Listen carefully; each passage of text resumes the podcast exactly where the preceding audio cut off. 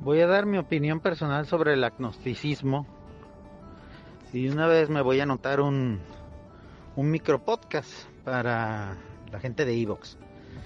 Em, esto obviamente desde mi muy particular punto de vista, pues, eh, que no necesariamente tiene que coincidir este, ni está respaldado por la Asociación Urantia ni por los demás lectores del libro Urantia. Es la opinión personal de Agón Donter de Planeta Urantia.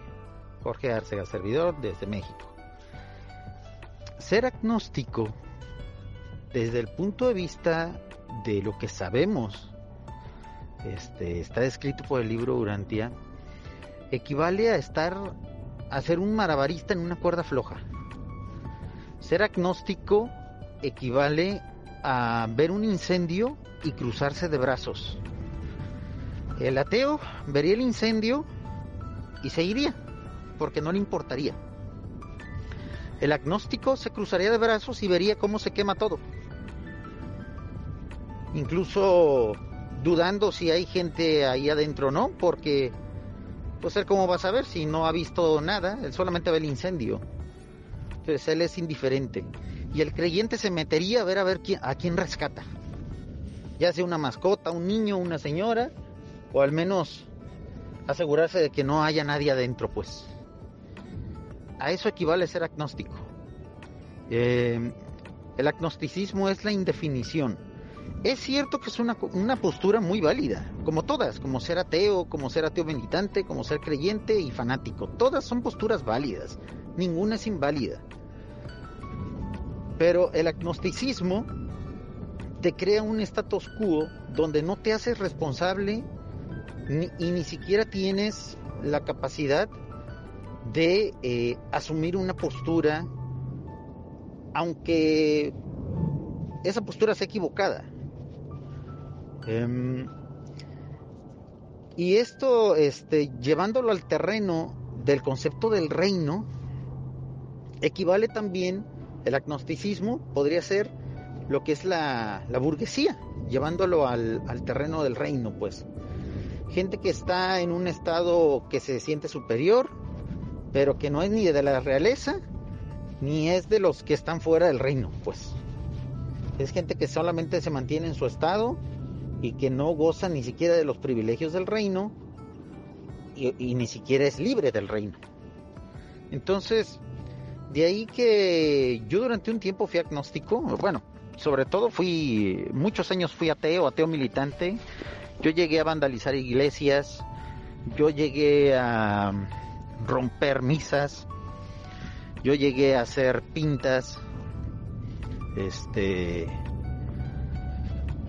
a, ser activista contra Dios, pues, porque el ateísmo eso es, el ataque certero al, al mensaje de Dios, al mismo tiempo que uno lo niega, pues, a eso yo le llamo esquizofrenia atea, porque atacas aquello que sabes que no existe.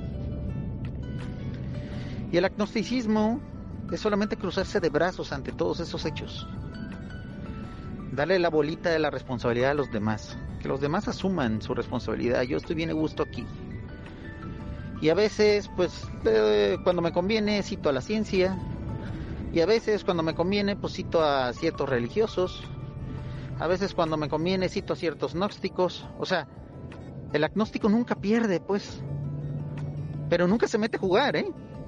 El agnóstico es como aquel que ve una corrida de toros y critica al torero y critica al dueño de la cuadrilla. Ah, mira ese toro, qué flaco está. Ay, mira ese torero, qué mal capotea. Pero nunca se mete al ruedo, ¿eh? El ateo ni siquiera iría a la corrida de toros. El creyente pues en este caso sería el torero o el toro.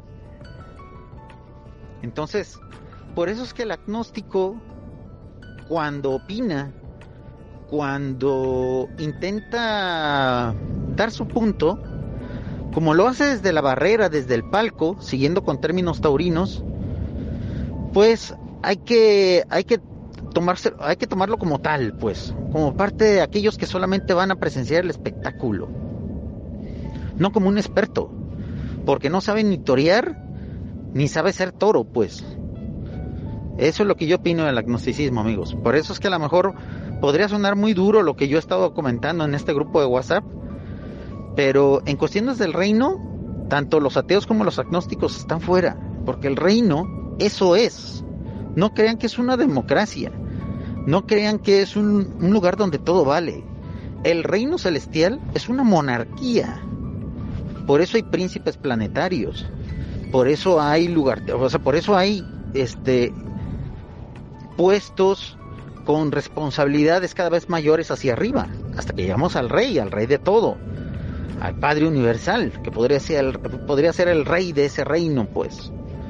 Entonces, como esto es un reino, hay reglas, hay características fundamentales, hay requisitos, hay responsabilidades y obviamente cuando uno forma parte de ese reino y asciende en ese reino, pues va adquiriendo también beneficios y sobre todo este pues eh, goza uno del hecho de pertenecer de ese reino.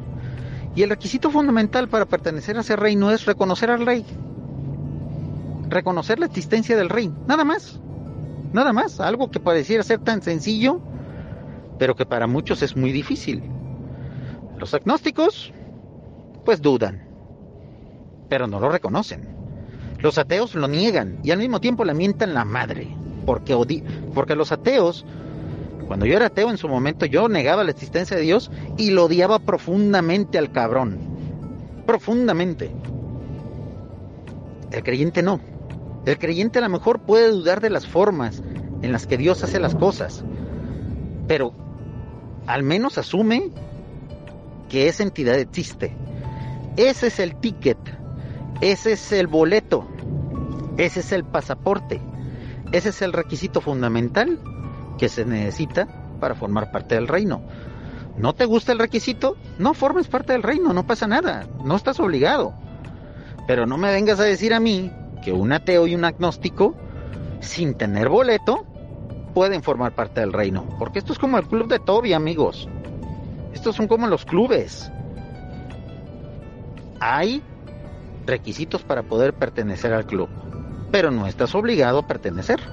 Nada más no me digas que te quieres meter al club sin comprar tu boleto, como polizón,